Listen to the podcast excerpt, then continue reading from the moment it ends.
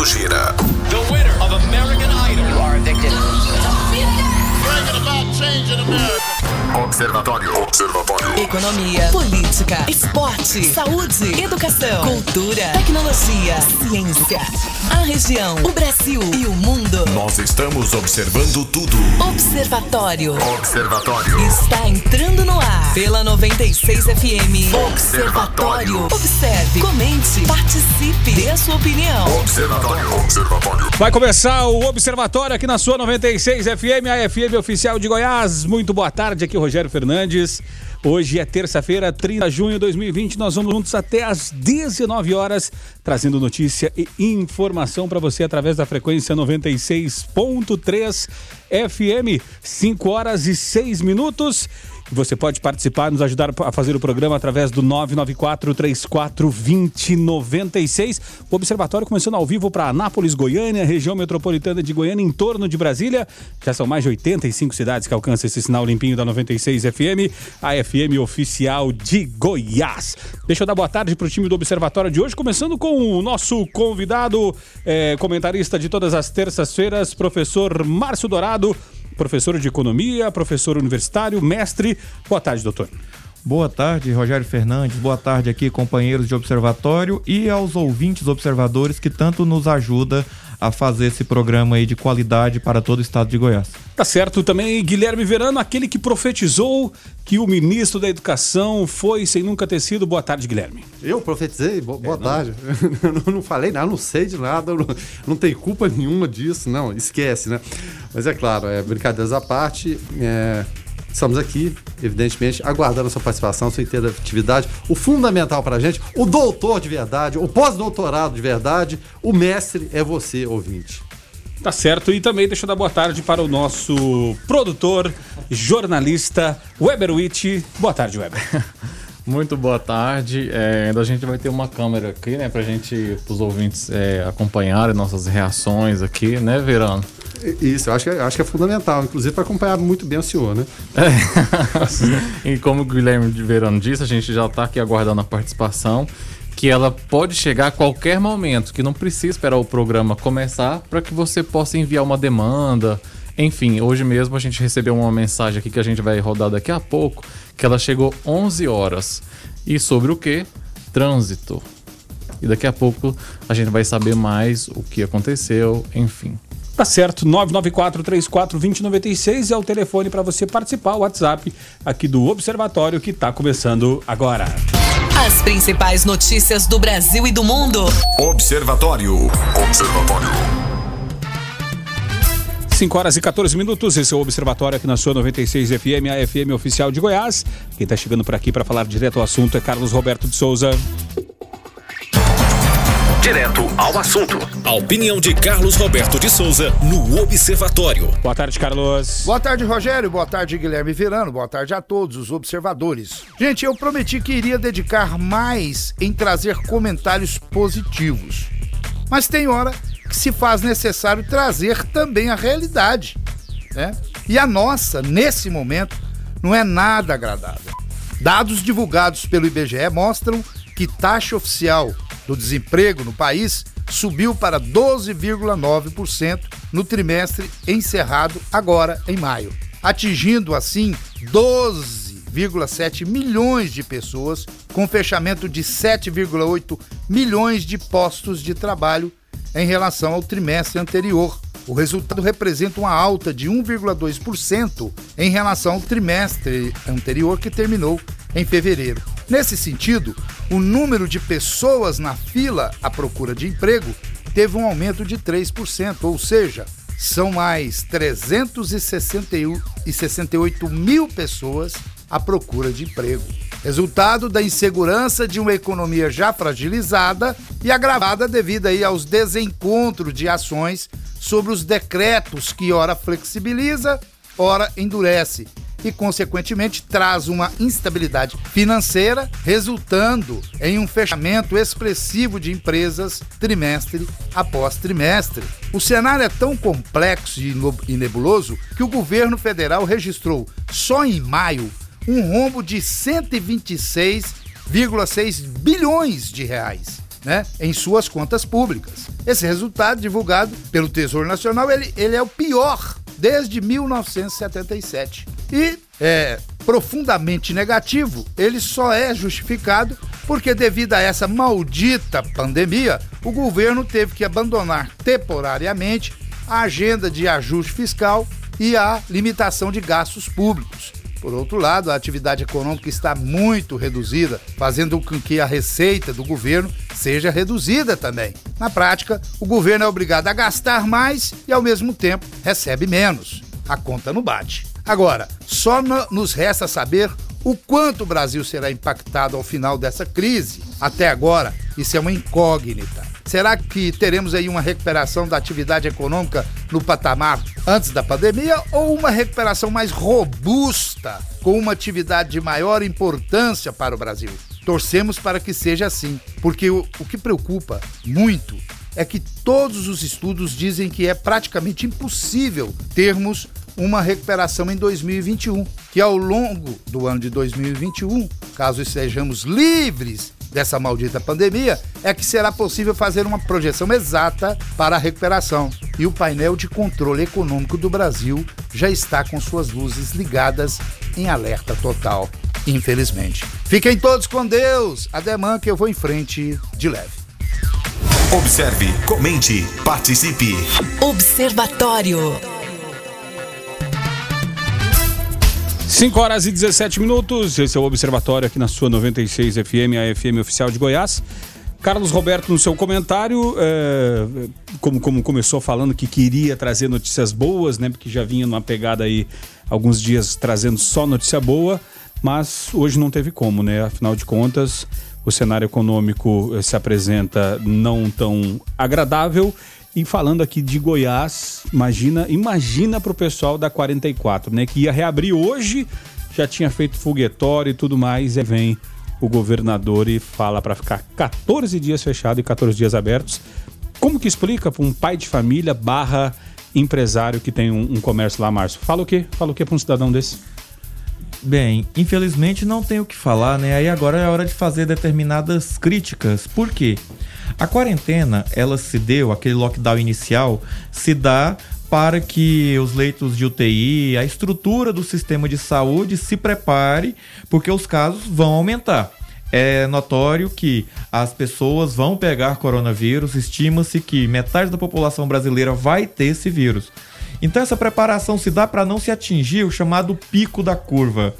E o tal pico da curva que era para ser em abril, foi para maio, Estamos, hoje no último dia de junho, ainda não chegou. Hoje anunciou-se que talvez seja em agosto. Quer dizer, será que o sistema de saúde não consegue se preparar o suficiente para tal? É, e assim, que não haja um, algo organizado. Agora, se a gente for ficar nesse abre e fecha até ter uma vacina, uma imunização ou algo assim, a coisa pode ficar muito feia economicamente e socialmente falando. Quando a gente fala socialmente, é que sim, quando a crise bate na economia, quando os empregos começam a desaparecer, é, quando as pessoas começam a se desesperar, a violência também aumenta. Então, é, o caos social aí pode se instalar caso os governos não demonstrem sinergia e planejamento. E quando eu falo os governos, eu falo de governo federal, governos estaduais e governos municipais. Agora são 5 horas e 20 minutos. Uh, eu ia fazer um intervalo comercial, mas vamos trazer essa, essa notícia antes, porque ela, ela chama atenção pelo seguinte: olha, o, o, o governo, né? Ele vai prorrogar por mais dois meses o auxílio emergencial, porém quer dividir em quatro parcelas, né? Uh, dividir as duas parcelas uh, em quatro pagamentos. Aí eu pergunto aos senhores: se hoje, na forma que está, é, as pessoas que estão recebendo hoje, tendo crédito em conta, vão pegar só no mês que vem, já, já, já tem um gap aí de praticamente dois meses, então vai levar para pagar quatro parcelas, vai levar o que? Oito meses? Será que vai ser isso mesmo, Verano? Rapaz, seguir essa lógica aí só lá pro carnaval, né? O, depois do, do, Natal, não sei. É, mas a, algumas coisas, e é claro, essa, essa prorrogação é, é, necessária, houve essa queda de braço em relação a isso, como houve da primeira vez, a 200, 400, 500, chegou ao seu valor de 600. Mas o, o, o, o Paulo Guedes, até na afirmação dele, quando quando ele foi falar isso, e houve até durante a semana passada, ministro se antecipando, falando que ia acontecer isso e aquilo, e depois pegou e tirou a, a postagem do ar, mas agora é oficial, né? Ou, ou será que vão desmentir o Paulo Guedes? Acho que não, né? Mas a fala dele diz o seguinte: olha só, os próximos dois, três meses são de uma coluna social que saudamos neste momento, estendendo a camada de fraternidade por mais oficialmente dois meses e 600 reais. Se tivermos a visão de que a crise, isso é para análise do Márcio, pode se alongar, podemos pegar os dois pagamentos de 600 e fazer uma forma que você cubra os três meses. Segundo ele, é mais inteligente. Mas e chegar no bolso das pessoas de fato, Márcio? Pois é, a barriga não consegue esperar, uma barriga com fome aí não consegue esperar, infelizmente. É, a forma como, como o governo tem tratado é, essa pandemia, ela beira o, a instalação do caos. Por quê? Mostra que não há uma sinergia entre área econômica, área social e falta, sobretudo, a liderança ali daquele camarada que, que mora no Alvorada para mostrar, para chamar a equipe dele e colocar: olha, o povo precisa disso, assim, assim. Como vamos fazer? Então falta isso e assim, desculpa colocar aqui, mas as prestações da forma que vão vir e enrolando desse tanto, é, tem gente pegando a terceira parcela, tem gente que ainda tá por sob análise da primeira. Hum. É, é, o caos social se instalando, infelizmente. Resolve 600 reais por mês? Não resolve, remedia, ajuda. Mas a forma como está sendo conduzido isso aí está sendo extremamente prejudicial ao andamento aí social e, consequentemente, ao andamento da, do que se pode girar na economia. E, e, até no final da fala aqui, e, e há essa expectativa, né, segundo o, o, o, Guedes, ao final dos três meses o governo deve lançar ou lançaria o Renda Brasil, que iria o quê? Unificar esses programas sociais. Importante isso também? Importantíssimo. A unificação dos programas sociais, ela é importantíssima por quê? Porque ela vai deixar de ter, de, de existir aquela janela. O que, que é benefício de prestação continuada? O que, que é Bolsa Família? Então, muitas vezes não chega a quem precisa e pode, às vezes, chegar a quem não precisa. É uma atitude importantíssima essa unificação, mas se for feito com planejamento, de uma maneira séria, o governo estaria de parabéns. Agora, se for dessa, dessa maneira, com esse desconcerto todo, parece estar tá faltando um maestro na, na orquestra e um toca em dó, outro toca em fá e o outro toca igual eu toco gaita em casa, aí fica difícil. Agora, é, o Paulo Guedes dizer que é mais inteligente pegar duas parcelas e dividir em três meses é porque não é ele que tem que se sujeitar a viver com 600 reais, né? Porque se fosse o senhor ministro Paulo Guedes que precisasse é, honrar com todos os seus compromissos com 600 reais e ficar é, é, torcendo para que os, os governantes dessem uma cesta básica para eles, aí, aí, não, aí ele ia querer os 600 reais, ia querer mais de 600 reais. Mas como não precisa, né? como lá não falta nada, aí é muito fácil, né? Fabrício Fleury por aqui falando sobre Ronaldo Caiado. Fala aí, Fabrício. Boa tarde, observadores. Aqui é Fabrício Fleury novamente. Mais uma vez fica estampado na cara do governador Ronaldo Caiado a sua incompetência, né? Em gerir um problema de saúde do Estado, do, no qual ele é representante há quase 40 anos de vida pública. Isso atesta mais uma vez a incompetência desse sujeito para governar um estado rico como Goiás, né? Valeu, Fabrício, obrigado pela tua participação. O Carlos por aqui também falando sobre o governador, fala aí. Esse Ronaldo Caiado, ele é um moleque, a verdade é essa. Valeu, Carlos, obrigado. Curto e grosso, né? Você está no Observatório da 96 FM. Observatório. O ouvinte participa através do 994-34-2096. O Alessio Lira por aqui falando boa tarde.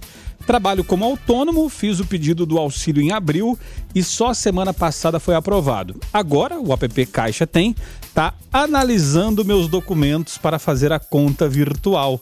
Isso vem desde 17 de junho ou seja, 13 dias, né? Quando meu auxílio foi aprovado. Muita demora para um programa que se chama emergencial. Valeu, obrigado. É a participação do Alessio Lira. E, e, um detalhe aqui que está acontecendo muito, eu trazia até semana retrasada. Na quinta-feira da semana retrasada. Um, um, um, um conhecido, né? É, que, é claro, evidentemente, ele necessita do auxílio, relatando que nessa conta virtual estão simplesmente sumindo com dinheiro. É claro, os, os, os criminosos descobriram uma maneira de capturar esse dinheiro. Então tem que ficar atento o tempo todo. Não estou vendo providências serem tomadas por parte da Caixa, fala que toma providência, mas e de acordo com a gerente que, que, que atendeu essa pessoa, não era a, primeira, nem a segunda, nem a décima, naquela agência específica, que muita coisa está acontecendo nesse sentido. Ou seja, a pessoa está esperando, aí cadê, cadê o dinheiro? Já era para ter caído. Não cai, simplesmente desaparece com o dinheiro. Então tá, tem que ficar de olho, o, o, o Alessio. Agora, agora impressionante, né? Porque daí tem o, o cidadão é, que, que rouba de outro cidadão, né? É, faz uma fraude com outro cidadão. E tem o outro cidadão, que se diz cidadão de bem, que vai e rouba do governo, né? Fazendo. é, é, Robin faze- Hood. isso, justamente, fazendo o cadastro de forma indevida, recebe o dinheiro e aí simplesmente debocha da cara ainda do- dos outros, né? Porque ele conseguiu, né? Enfim, cada um com seu cada qual. Mas aguardem, Polícia Federal está em cima. Depois de algumas ameaças, algumas reportagens, mais de 50 mil pessoas já devolveram o auxílio emergencial De forma voluntária, né? de forma voluntária. Então, assim, se você conhece alguém que sabe que não precisa disso e que vai pegar, gente, hoje em dia, hoje é o último dia de declaração do imposto de renda. Tô misturando uma coisa com a outra para mostrar o quê? Que não tem como você esconder nada do governo nesses tempos eletrônicos em que nós estamos. Portanto, se você pegou esse auxílio emergencial ou conhece alguém que pegou sem o devido direito, é, faça lá a devolução voluntária. Por quê? Porque vai faltar para outras pessoas. Então, assim, ah, do governo tudo que vier é lucro. Nem sempre. Às vezes falta para outras pessoas também. Então, cidadãos de bem, tenham ética quanto a isso também. É, é, o ouvinte pode participar aqui através do 994-34-2096. É, o Diego Duarte por aqui falando: olha, uma quarentena para se planejar. Hospitais, leitos e um plano decente de contingência. Mas, como de praxe, político não tem tempo para isso. São experts em outras coisinhas, entre aspas, né? Já que não tem, é, já que não tem o que fazer, é, no caso, o lockdown, né?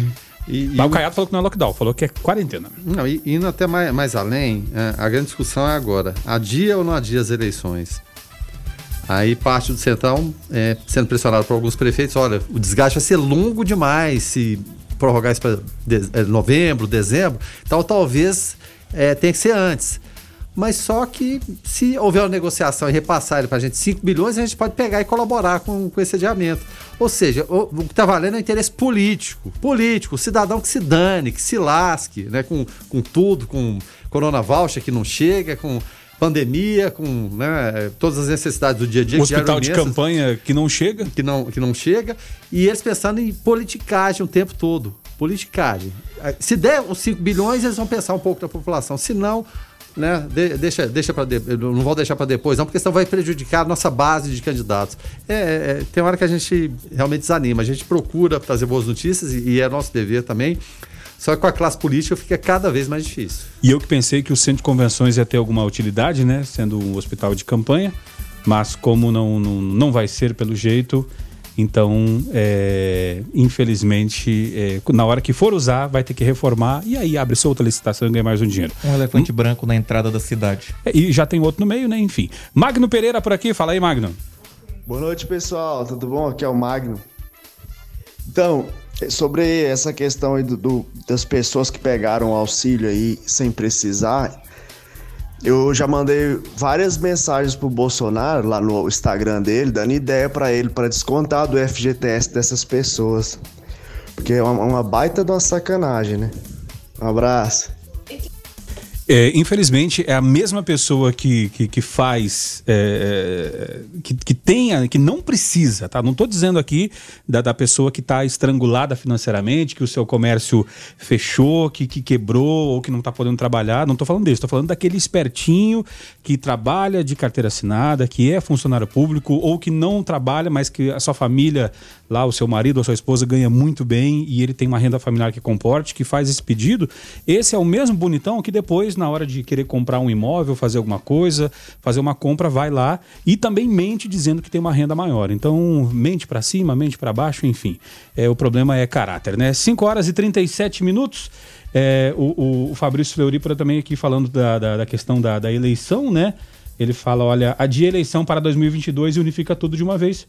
Seria uma boa opção, mas aí teria que mexer na, na questão da Constituição também, né, Verano? É se fosse de, de cima e embaixo, né? É, é uma ideia, mas é, sempre vai ser o interesse dele. Se o interesse é esse, pular de, de, de cargo em cargo, né? I- Imagina, se eu, se eu tenho um cargo aqui, eu posso candidatar a outro, mas posso, posso voltar para trás, né? Não, não sendo cargos executivos, eu posso voltar para trás, eu, me- eu me garanto aqui. Mas jamais eles vão legislar em- contra eles mesmos, né? Legislam em causa própria, né, Fabrício? Infelizmente. É, não, e aí a- aquele cidadão que, que se elege prefeito e depois abandona no meio o mandato, né, e joga no vice para se tornar vereador, para se tornar deputado, né, é, perderia essa oportunidade, né, Verano? Aí fica complicado, né? Aí você gente tem aí você quer estragar. Aí né? vocês querem estragar o esquema dos caras, né? É, são 5 horas e 38 minutos e um morador do Jardim Europa desabafa que não conseguiu atendimento no posto de saúde do bairro de Lourdes devido ao cartão do SUS ser de outro município de Goiás. É, Jefferson Domingos dos Santos ficou indignado é, com o que ele chamou de negligência médica. Ele conversou com o repórter Jonathan Cavalcante. Vamos ouvir. É, eu moro aqui próximo ao bairro de Lourdes. É, eu fui na, no posto de saúde, que é do bairro de Lourdes, com sérios sintomas graves de, do Covid. Inclusive, eu estou bem cansado, não estou legal. É, muita febre, não consigo respirar tão bem. E chegando a esse estabelecimento de saúde, que é o mais próximo da minha casa, eles me perguntaram, o médico, a enfermeira me perguntaram de onde que era o meu cartão do SUS. E eu relatei que era de outro município do estado de Goiás. Eles não me atenderam, não, não aferiram nem sequer a minha temperatura. É, me mandou eu ir para a UPA. Infelizmente não tenho condição de ir para a UPA. A UPA é longe de onde eu moro. Não tenho condição alguma, não tive nenhum tipo de suporte. Falei para o cidadão que estava lá, o médico, que era omissão de socorro, negligência médica. Ele falou que conhecia o SUS, porque trabalhou no SUS, e eu, e eu indaguei ele como se o SUS é um sistema único de saúde. Independente do sistema, ele é único de saúde. Eles não podem negar atendimento. Eu não estou legal, né? Eu tenho um problema crônico de saúde, outro. E assim, eu estou fazendo essa denúncia para que o prefeito, para que o, o, o secretário de saúde tome uma providência enquanto a isso. Porque muitas vidas vão por negligência. Muitas vidas podem ir por falta de comprometimento com a medicina. Eu pago meus impostos nessa cidade, eu moro nessa cidade. Eu pago minha conta de luz, de água. Eu vou no mercado. Eu pago meus impostos aqui. Então, não é porque o meu cartão do SUS ainda é de uma cidade, do- de outro município, que eu não deveria ser atendido, porque quando esse sistema único de saúde foi feito, já diz a palavra, sistema único de saúde. É um descaso à população, é um descaso a quem precisa. Não estou bem, não tenho condição de ir até a UPA, eu estou com muito escalafrio, eu estou sentindo muita falta de ar, muita. Minha garganta está doendo e estou sentindo muita fraqueza. Olha, senhores, eu, eu sinceramente eu fico sem entender. Eh, A nossa produção foi atrás de, de um posicionamento, né, pela assessoria da, da prefeitura, e a resposta foi a seguinte: é, pasmem, tá? Pessoa de fora é só na urgência e emergência, no caso UPA. É, e aí nós perguntamos: o procedimento é transferir o cartão do SUS? Sim, isso mesmo, exatamente. Deve procurar a central de regulação que está atendendo por horário agendado. Né? Então, nos telefones aqui 9945-9181 ou no 9920-5188. Eu, eu, eu posso voltar atrás no elogio que eu fiz. Né? Eu acho que eu tenho o direito de me arrepender do que eu falei. Né? Porque semana passada nós falamos: olha, é, vice-prefeito Márcio Cândido está sendo tratado, como a prefeitura divulgou, nas eh, eh, dependências do sistema público de saúde do município, foi curado, parabéns. E agora, eh, esta mesma, esse mesmo sistema que, que, que curou, né, graças a Deus, o nosso vice-prefeito, fazendo esse descaso com esse paciente. Assim, foi só eu que tive a impressão que ele não está bem? Só, só de ouvi-lo? Ou, ou os senhores também? A impressão é total, né, o Rogério, pela própria entrevista, né? E, e é claro, o Jonathan estava lá a- acompanhando. E, e muitas vezes a gente fala de sistema, eles são necessários, as portas de entradas corretas, só que muitas vezes você pode atropelar isso aí.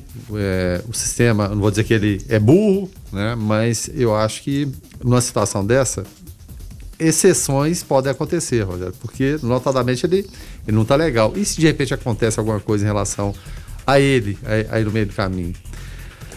Rapaz, são, são, situações que eu acho que sempre o que a gente prega aqui, apesar de normas, regulamentos, eles são muito importantes, são fundamentais, mas bom senso para analisar as situações que vêm e, e, e, vão, e acontecem no dia a dia, seja na unidade de saúde, seja no nosso dia a dia, na interlocução com as pessoas, bom senso sempre deve, deve prevalecer. E parece que o bom senso não aconteceu.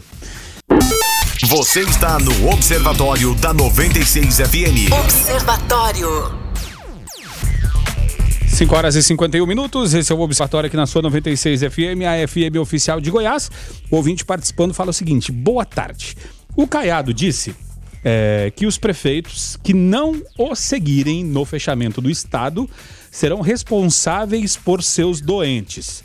Mas se os governos estaduais e prefeituras são responsáveis pelo fechamento das cidades e estados, os efeitos do fechamento também não deveriam ser arcados por estes? Interrogação, né?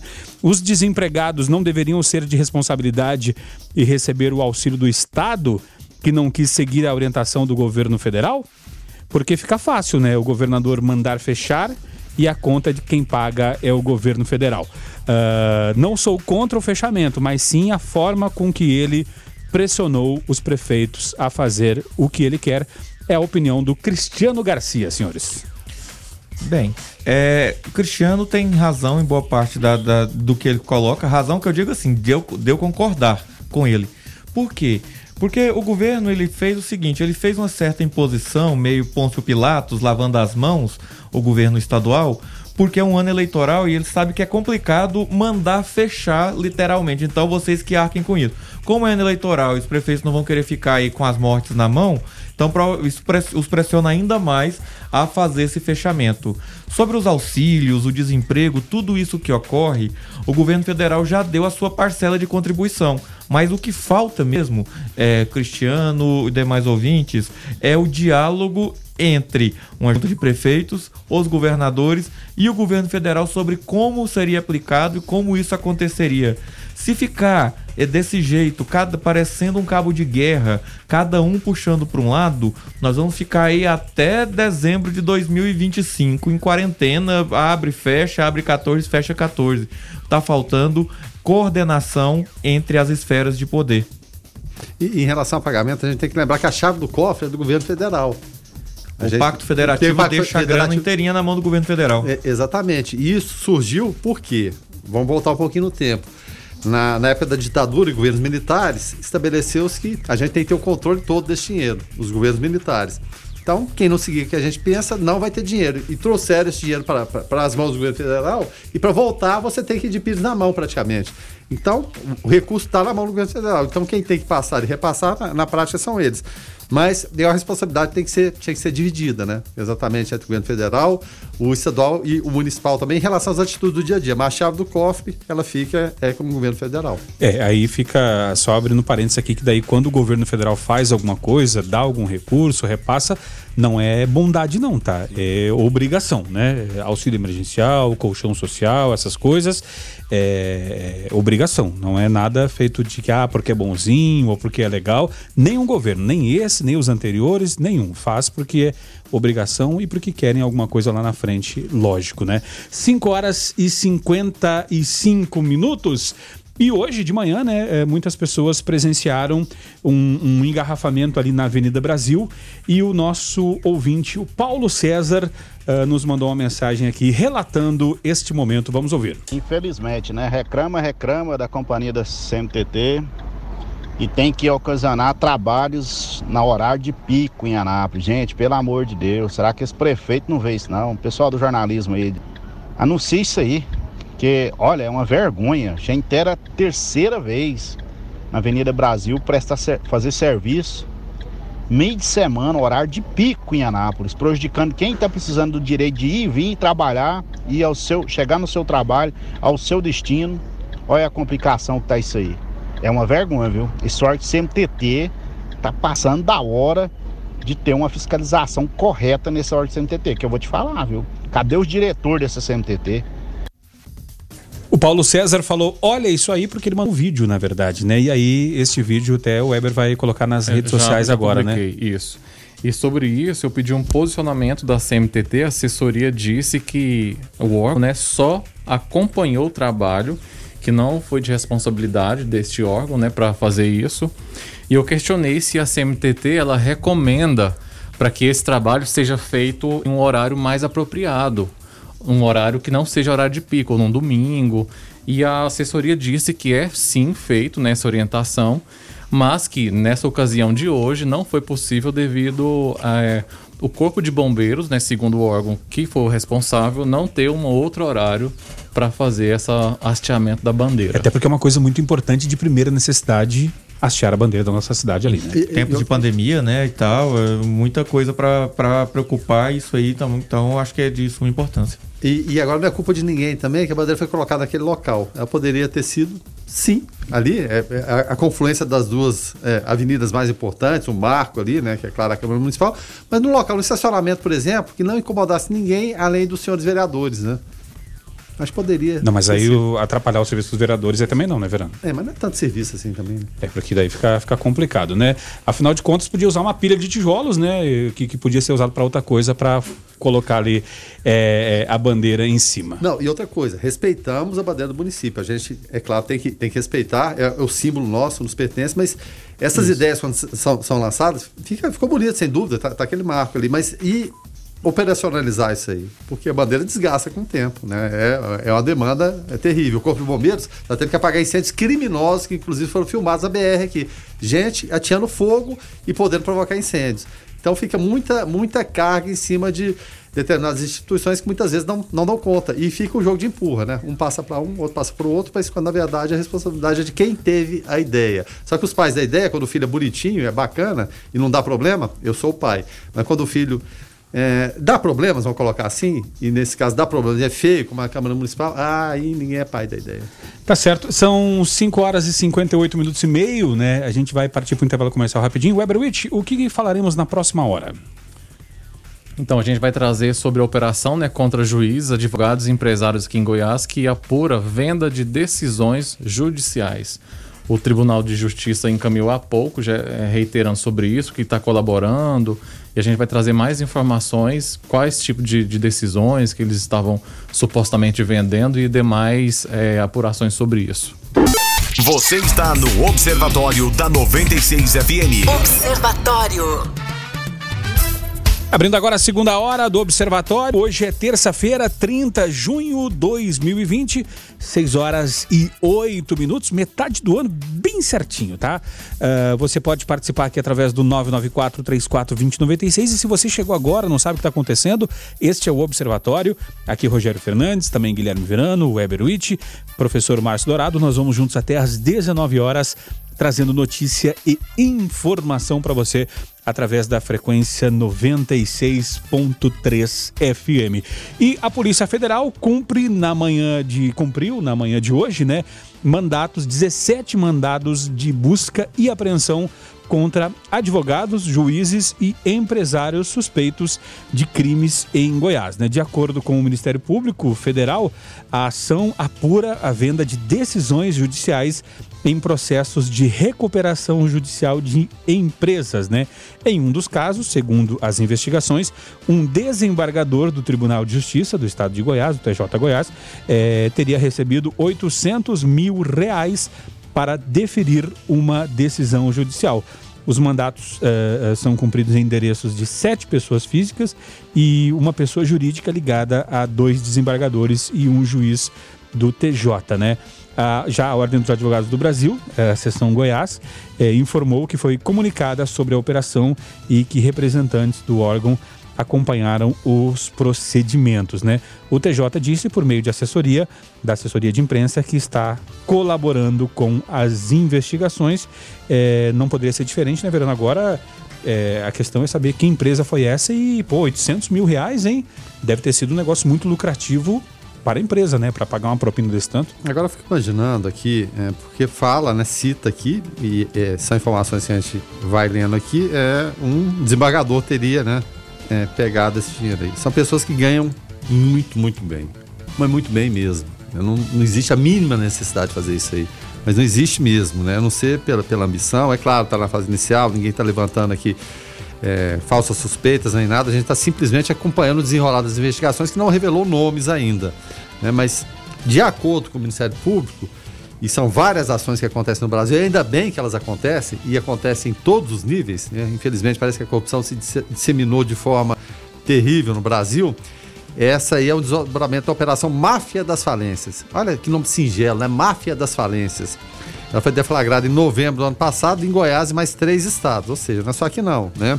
Ela apurou a existência de um grupo suspeito de fraudar falências de empresas e para esse grupo funcionar, é claro, você tem que ter o envolvimento de várias e várias pessoas. E lamentável, caso se confirme que um desembargador né, e várias outras pessoas, né, tenham participado disso aí, juízes, advogados, empresários, mas que seja investigado e punidos na forma da lei, como tem que ser, como alguns punem muito rigorosamente, mas né, quando você vê, parece que existem duas, duas pessoas na só. Né?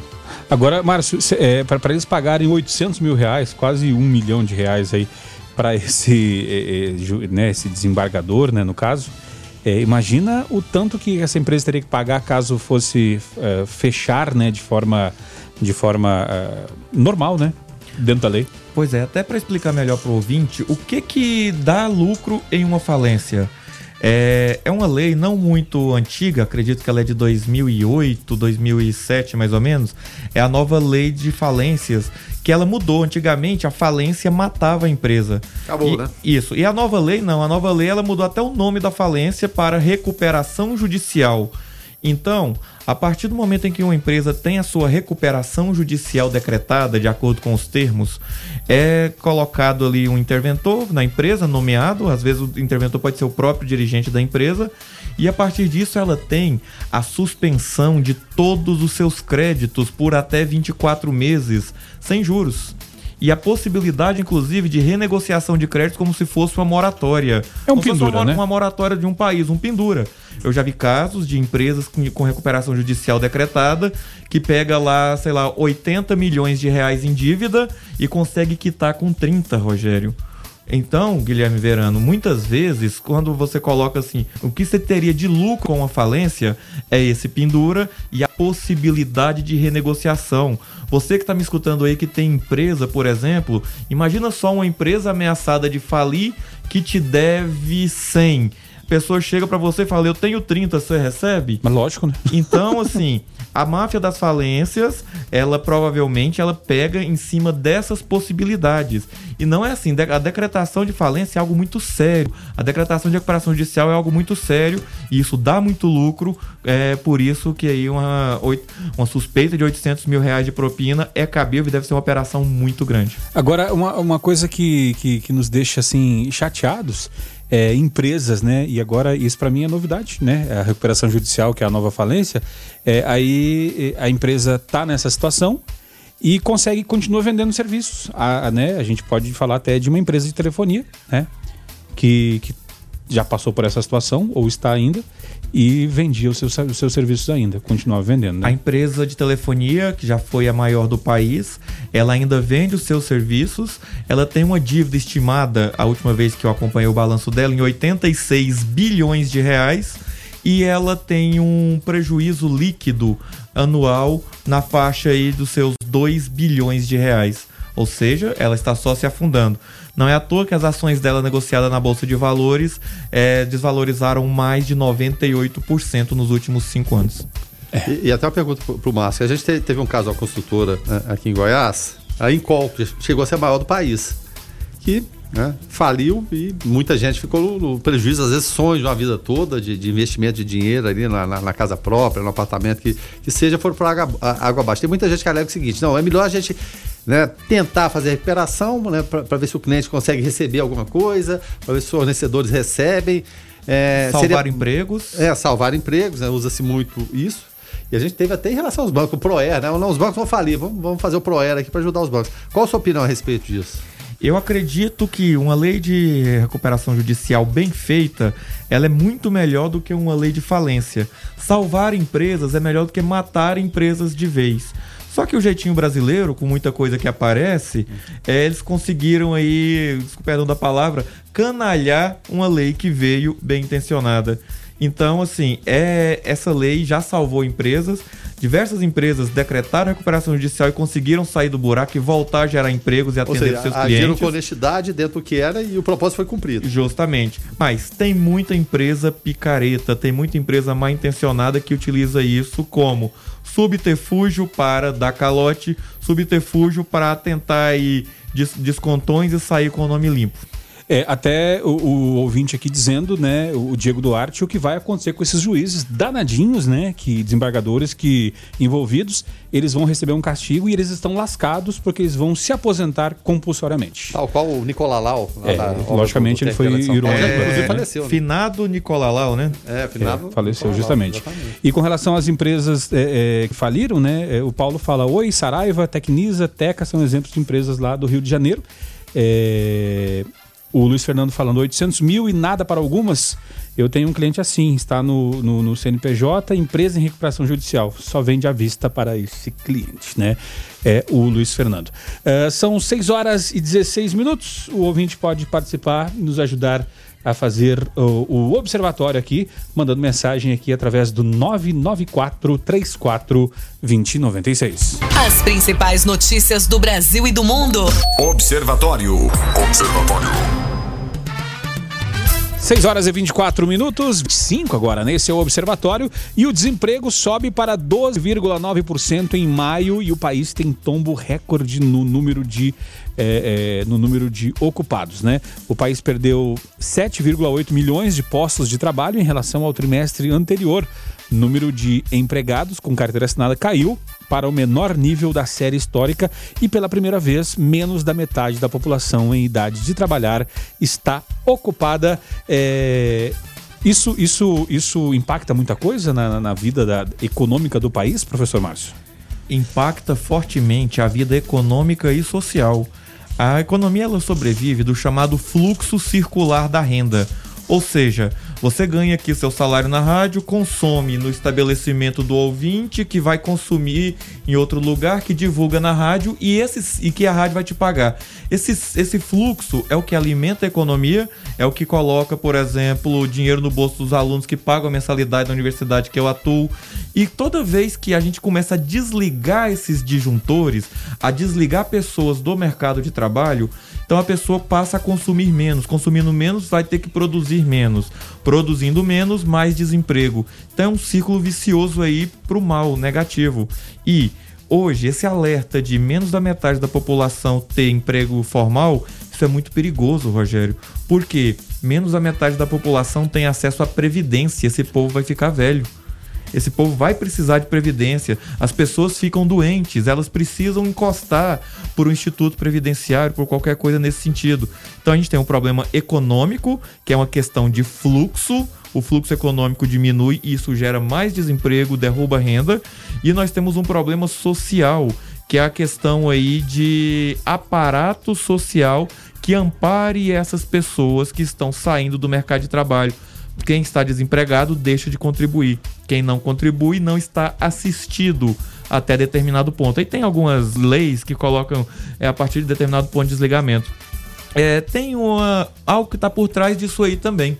A chamada pejotização.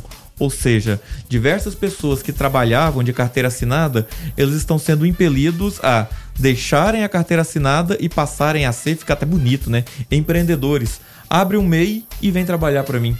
E isso, assim, é saudável até certo ponto que a pessoa pelo menos está contribuindo ali, mas em outro ponto é chega a ser cruel. Você pensar ali que a pessoa depende só de si para ganhar, ela não tem direito a ficar doente, senão ela vai receber só um salário mínimo, ela não tem direito aí a determinados auxílios que se tem, é uma licença maternidade eventual só vai receber um salário mínimo. Então é perigoso o caminho que está se trilhando o emprego no nosso país. É, é, o, o Márcio falou dessa, dessa roda né, girando, né, econômica. É, a gente pode falar então que é, como se fosse uma catraca de bicicleta ou de moto ali, né? A relação da moto que com aqueles dentes quebrados, ela até vai girar, mas ela pode dar aquela, aquelas derrapadas de vez em quando? Ela, É, ela eu vai até- girar. é, até só um exemplo, eu, eu diria que é, mais do que isso seria a corrente sair. A, a corrente sai da, ali que e liga coroa a catraca, Sim. na época era coroa e catraca. Continua, não mudou nada não, né? É, não, a, a princípio sim, né? A Gabi, que é a nossa sim, né? especialista em bicicleta, né? Se estiver nos ouvindo, por favor, nos corrija. Quando sair ele era dificuldade. É, mas é mais ou menos por aí. Pode escorregar e o pior de tudo, pode derrubar o. Eu ia falar bicicleteiro, mas não pode. Pode derrubar Não, o ciclista. Vou derrubar Então, a Gabi, fica melhor, né? Por que que isso acontece? Porque na medida que vão faltando dentes ali ou elos nas correntes e por aí vai, é, pessoas vão deixando de consumir e vão saindo do que a gente chama aí de as pessoas deixam de ser consumidoras e começam a entrar abaixo da linha de pobreza. Quanto menos gente saem aí da, da relação de consumo, quanto menos pessoas é, é, estão nessa relação aí, menos a economia gira e isso é mal para todo mundo. Às vezes alguém não tá nos escutando e fala assim: ah, não, não tô nem aí não, que eu estou bem empregado. Mas na medida em que o fluxo diminui, o seu emprego é ameaçado. Ah, eu passei em concurso, eu, eu tô- sou servidor público, eu tenho emprego garantido para a vida inteira. Na medida que o fluxo diminui, a arrecadação dos, dos estados, municípios, a federal reduz. Então, é ruim para todo mundo. Por isso que a empregabilidade deve ser defendida e perseguida por qualquer agente de política econômica, leia-se governo. É, agora eh, o fato, né, o, assim, o, o, que, o, que, o que a gente espera, né, Verano, saber eh, o quanto antes é quanto tempo vai levar para recuperarmos, voltar ao normal, né? É, porque o Brasil tem uma série de dificuldades. Você pega o caso americano e a economia ame- americana é de vento em polpa. Só que, é claro, com a pandemia, liderança é, em, em termos de contágio, em termos de morte também, mesmo porque é o país que mais, mais testa, a economia desabou. Mas ela retoma muito rápido, até pelo próprio processo de como funciona a economia a- a- americana. É, não que seja uma informalidade total, mas é, as relações trabalhistas são mais claras e elas se encerram de repente no dia ali. Eu trabalhei tanto, eu vou receber, o valor é esse. Então a coisa retoma de forma mais rápida. O Brasil não. O Brasil é um processo muitas vezes mais demorado, muito embora é, houve agora recentemente mudanças nessa relação trabalhista, mas é um processo de adaptação que realmente demora, demora um tempo, mas em última instância. é, nem se fosse o, o- o- mais é, parecido com os Estados Unidos possível, sem o emprego não adianta, não tem como. Pois é, eu queria só repercutir uma reportagem de hoje da Folha de São Paulo que anali- analistas econômicos falam que a nossa recuperação será lenta e há um perigo dela acontecer. Imaginem um gráfico em formato de um K. Quer dizer o quê? É, ela, vai, ela pode acontecer distanciando os mais ricos dos mais pobres mais ainda. Leia-se que o país, o Brasil é um dos países de pior é, igualdade social do mundo. E se essa recuperação acontecer concentrando mais renda nesse formato de K, vai ser ainda mais perigoso. Mais pessoas então serão excluídas aí da sociedade de consumo. Isso a gente vê a, a olhos vistos aí. É, é parar num semáforo, você vê o quanto de pedinte já tem a mais, isso vai aumentar. É verificar assim quantas pessoas estão nas filas para os auxílios emergenciais. Isso é bem complicado. O Francisco Cardoso, lá de, ouvindo, nos vindo lá de Zedoca, no Maranhão, ele fala: o melhor programa de rádio do estado do Goiânia, eu diria que está do Brasil, Francisco. Tá? Obrigado pela sua participação. E teste com hidroxicloroquina deve recomeçar após aprovação britânica. Isso mesmo, tá? Um teste global concebido para analisar se os remédios antimalária, hidroxicloroquina e cloroquina podem evitar infecções da Covid-19, deve recomeçar depois de ser aprovado por agências reguladoras do Reino Unido. A Agência Regulatória de Remédios e Produtos de Saúde tomou a decisão a respeito do que é conhecido como teste COP, COVID, né? É, depois é, que outro teste britânico de hidroxicloroquina mostrar que o remédio não oferece benefícios no tratamento de pacientes já infectados com Covid-19, a doença causada pelo coronavírus. O estudo uh, COP-COV foi suspenso após os resultados do teste de tratamento e aguarda análise. Guilherme Verano. É, rapaz, idas e vindas em relação a, a cloroquina, estoques são, são comprados, o, o- o governo, inclusive, dois ministros da saúde caíram por conta disso, né? O Tait e o Man- o Mandetta. né? E hoje a gente tem o general Pazuello lá no, no, no comando. Então, estudos estão acontecendo em, em- todos os locais, né? A gente tem o de Oxford, que o Brasil vai participar também, e é importante que participe, o, o, fato é o seguinte, ainda não se tem a cura, a verdade é essa. Em relação à cloroquina, hidroxicloroquina, como a gente falou, ah, agora é, serve, vamos lá. Não, não serve, volta atrás, a OMS dá uma informação, depois dá outra. Enfim, a coisa vai acontecendo. O fato é o seguinte, para a gente colocar isso em números em relação ao Brasil, já são é, 1.370.488 casos confirmados. É bom a gente falar dos recuperados também, 733.848 pessoas e mortes 58.385. Quando a gente vai para Goiás, números atualizados aqui, 23.007 mais 1.023 em relação à, à última é, informação e 437 é, mortos, né, óbitos, né, mais dois em relação à última informação. Anápolis também, vamos pegar os números aqui da nossa cidade. A gente vive essa expectativa aí sobre como agir, aguardando o pronunciamento do prefeito. Os casos confirmados, né? É, no total 889, curados 641 são 16 óbitos já, isolamento 210, internados confirmados 22. Em relação aos casos confirmados, uma predominância aqui um pouquinho maior dos homens, né? 460 contra 429 mulheres. Os óbitos, os homens também mais, né? Foram, foram 10 contra 6 de mulheres. Então, são dados são atualizados o tempo todo, as informações dadas pela prefeitura. E é claro, em qualquer site você encontra aqui os dados atualizados do, do Brasil, mas é bom a gente fixar também as informações de cura, que isso, isso é muito, muito importante. Com relação a essa questão da hidroxicloroquina, o, o Tiago fala, o Tiago Coelho, né? Fala que o Bolsonaro tem razão, então, com relação à hidroxicloroquina. Então nós temos a cura já, então. Tomara, né? É, então o, que tá todos, é o que todos nós torcemos. É, é, assim, eu, particularmente, tá? Não sei os senhores, eu torço para que, independente de quem esteja certo, que a cura apareça. É, o, o, que a gente tem que ter essa compreensão, não importa que seja um ou seja outro. O que importa é que seja né, uma coisa definitiva, que ela vá resolver o problema. Agora, levantar a mão e falar, opa, isso aqui é a solução, ninguém, cientista nenhum, ainda tem isso. Tá certo. Agora são 6 horas e 35 minutos e o nosso ouvinte, o Francisco Cardoso, né, ele fala, ó, e a gripe suína, é, que pode se tornar pandemia, né? É, e aí, com, com relação a isso, né, a notícia é a seguinte: o, o, o novo vírus com potencial pandêmico, achado em porcos na China, tem elo com H1N1, que causou mortes em 2009, né? Características do influenza ajudam, ajudam na recombinação entre subtipos. E aí isso pode causar um novo surto, né? Mais um vindo da, vindo da começando na China, é, bastante complicado. Tomara que não se espalhe dessa vez, né? É, o que a gente espera, né, Rogério? Porque não conseguimos nem resolver o que a gente tem. A gente já passou por gripe, gripe aviária, gripe suína, teve também do, do, do gado. É, exatamente. São, são, são várias coisas. E, e, inclusive a China não está querendo comprar carne procedente do Brasil, né? Puxa vida, parece que eles têm condições sanitárias tão assim espetaculares que estão rejeitando a nossa carne. Não sei, né?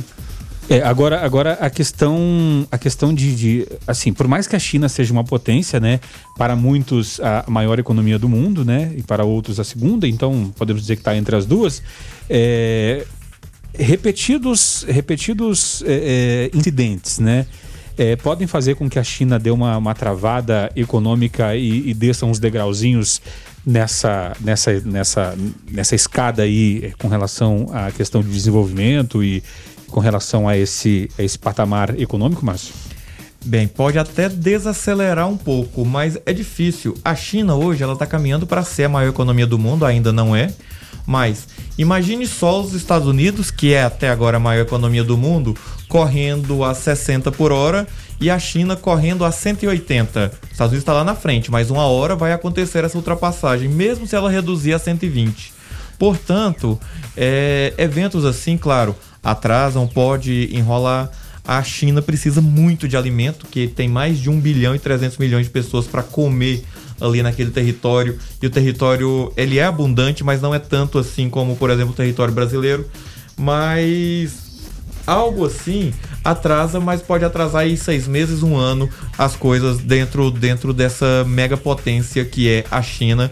E assim, não estou, não, não tô sendo assim mãe de Ná, lembra da mãe de Ná? Não, Sim. não tô o sendo, Walter Mercado Não tô sendo o Walter Mercado, mas é, as previsões são as previsões numéricas que até 2025 a China seja a maior economia do mundo. Eventos assim pode atrasar para 2026, 2027, mas acredita-se ser um caminho sem volta. Para você ter ideia, na década de 80, o PIB, o produto interno bruto da China, é, representava um quinzeavos do PIB americano. Hoje, o produto interno bruto da China representa mais de 80% do equivalente do PIB americano. Então, prestem atenção no que foi essa evolução. Alguém está correndo a 180 por hora, enquanto o outro está correndo a 60. Falando em China, né? A gente falou em China, a gente lembra do, né, de, de importação, né? Afinal de contas, hoje tudo vem da China, né? E um estudo aponta que 87% das importações são liberadas em menos de 7 dias, né? Mais de 87% das mercadorias importadas são liberadas em menos de 7 dias, contados uh, de sua chegada no país. A conclusão é do estudo de tempos na importação elaborado pela Receita Federal em parceria com a Secretaria de Comércio Exterior, a SESEX, né? a Agência Nacional de Vigilância Sanitária, Anvisa, e o Ministério da Agricultura, Pecuária e Abastecimento. Segundo a Receita, a iniciativa decorre de medida prevista no Acordo de Facilitação de Comércio da Organização Mundial do Comércio, OMC, do qual o Brasil é signatário e visa prover maior transparência às informações relativas ao comércio exterior. É, devemos comemorar é, esse estudo que aponta que 87% das importações são liberadas em menos de 7 dias, Márcio? Qualquer tipo de melhoria deve ser comemorada, mas nós temos que tomar muito cuidado. É, o maior porto do mundo fica numa cidade, é, cidade-estado chamada Singapura. E lá, o tempo médio de desembaraço, que é o que a gente chama de desembaraço de uma importação, é de 12 horas para 95% das mercadorias. A gente está comemorando que 87% demora 7 dias. Para vocês terem ideia, Anápolis tem uma estação aduaneira em que às vezes a coisa lá em Santos é tão demorada para desembaraçar que descarrega em Santos, um produtor de alguma coisa em São Paulo descarrega em Santos, vem desembaraçar em Anápolis para levar para o interior de São Paulo, por exemplo. Então, devemos sim comemorar porque já é uma evolução, mas não estamos plenos. Os números, quando os torturados, eles entregam tudo. Então, se antigamente a gente demorava mais que 10 dias, vamos comemorar que chegamos em 7. Mas a gente precisa ainda melhorar muito para quê? Para ser competitivo nessa aldeia global. E, e, até nesse estudo, ô Márcio, olha aqui, porque a gente está falando de tempo, né? O cálculo é o seguinte: 65% do, do tempo médio total despedido nesse processo de, anu de anuência da Anvisa não decorre de ações sobre responsabilidade do órgão, da Anvisa, mas principalmente para pagamento e compensação bancária de taxas e a etapa de desembaraço aduaneiro, de responsabilidade da Receita, por menos de 10% total apurado. Justifica isso numa tecnologia tão avançada que a gente tem em relação a, a tudo, e principalmente a banco? Pois é, é complicado a gente essas coisas. E lembrando que diversos dos órgãos que desembaraçam, dependendo do produto, tem que passar em até oito órgãos diferentes. É o, carimbo de cada um ali? É o carimbo de cada um. O Brasil gosta do carimbo e também, né? Se o navio aportar no Brasil, por exemplo, às 18 horas de uma sexta-feira de carnaval, isso só vai ser desembaraçado na quinta-feira subsequente. Ou na quarta depois de meio-dia, dependendo do ponto facultativo, como vai ser. Então a gente tem esses problemas que não se funciona 24 horas, não há os plantões e não há, digamos assim, a agilidade necessária à dimensão do nosso país.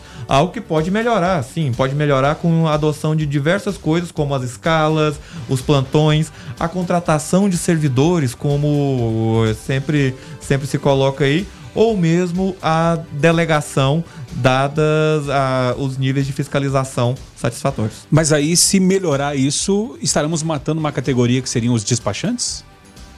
Despachante é sinal que a coisa não funciona tão bem. O despachante, especialmente nesse caso aqui, os despachantes aduaneiros, ganham milhões com a ineficiência do Estado. Então, que o Estado se, que seja mais eficiente e o despachante consegue seu lugar, o despachante aduaneiro consegue seu lugar em alguma outra coisa nessa cadeia. Até porque se o cara tem a manha de desembaraçar as coisas, né? E o Brasil já teve uma Portobras, né? Porque é o país das brasas. Já tem uma Portobras, me veio na memória, fui, fui puxar aqui.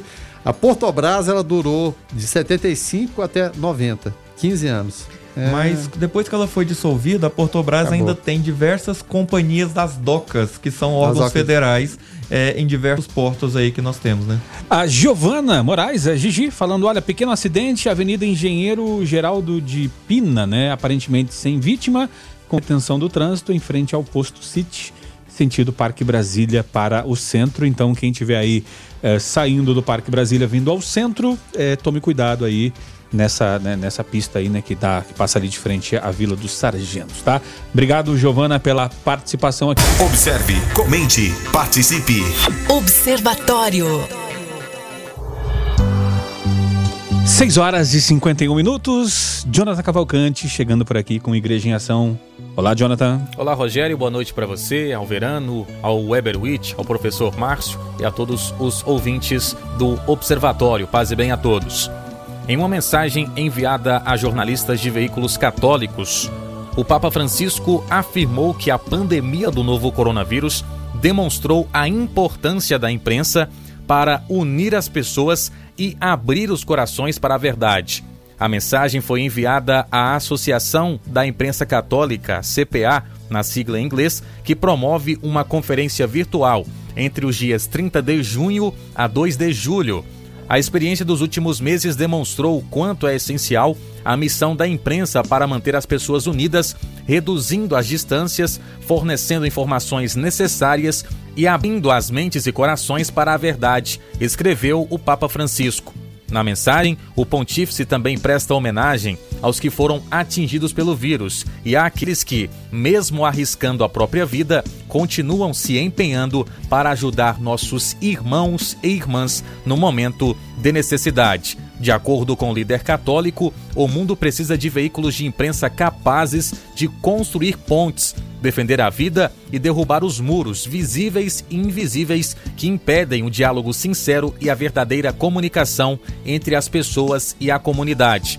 Precisamos de uma imprensa que ajude as pessoas, sobretudo os jovens, a distinguir o bem do mal, a elaborar juízos concretos baseados em uma apresentação clara e imparcial dos fatos e a compreender a importância de se empenhar pela justiça, pela concórdia social e pelo respeito à casa comum, acrescentou.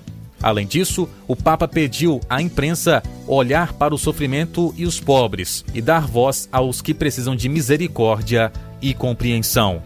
Jonathan Cavalcante para o Igreja em Ação.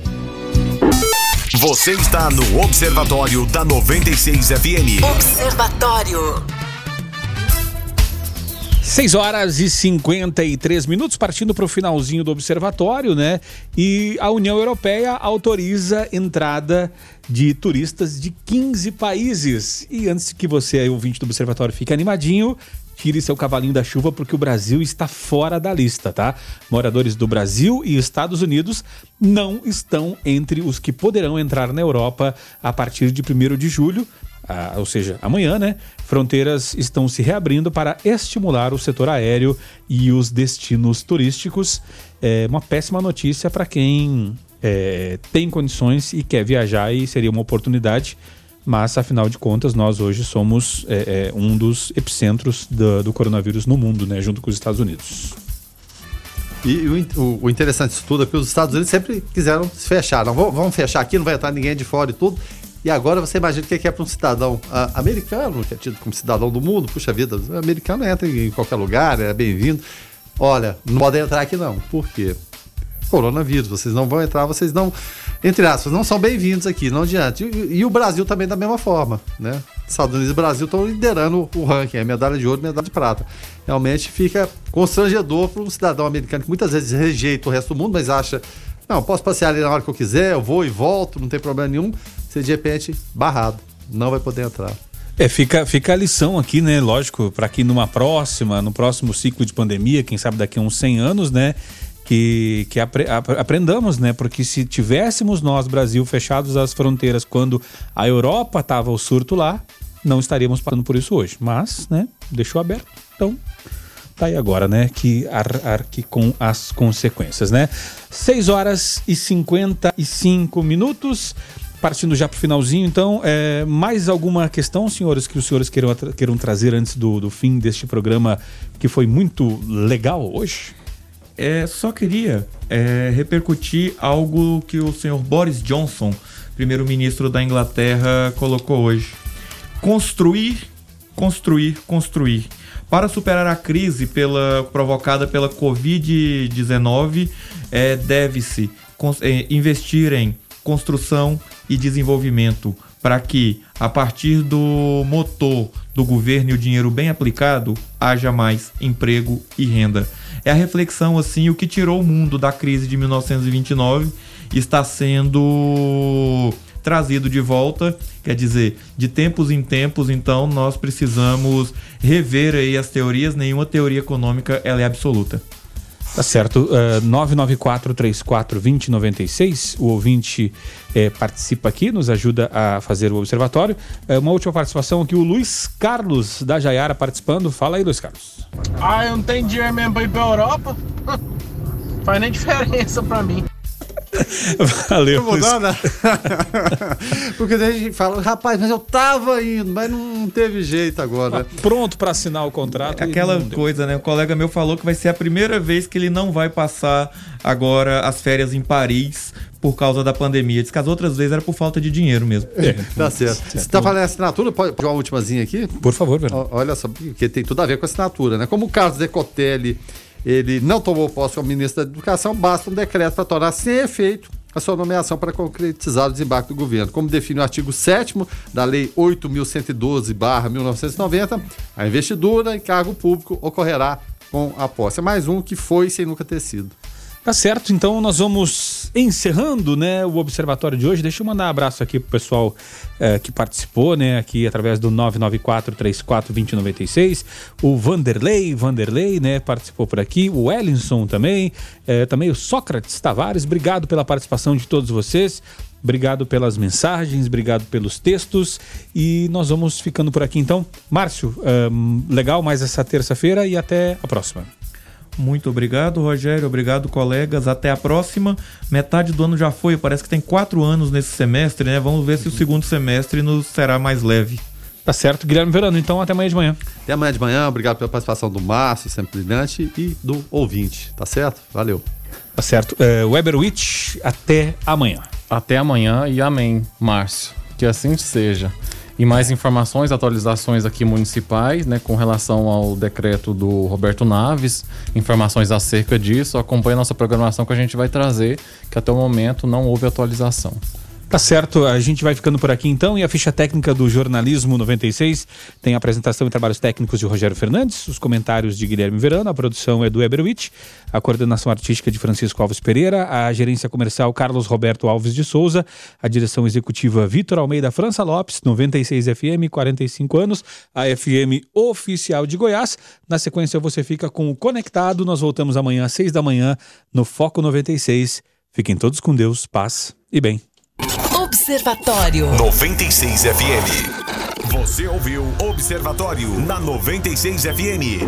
Observatório. Observatório.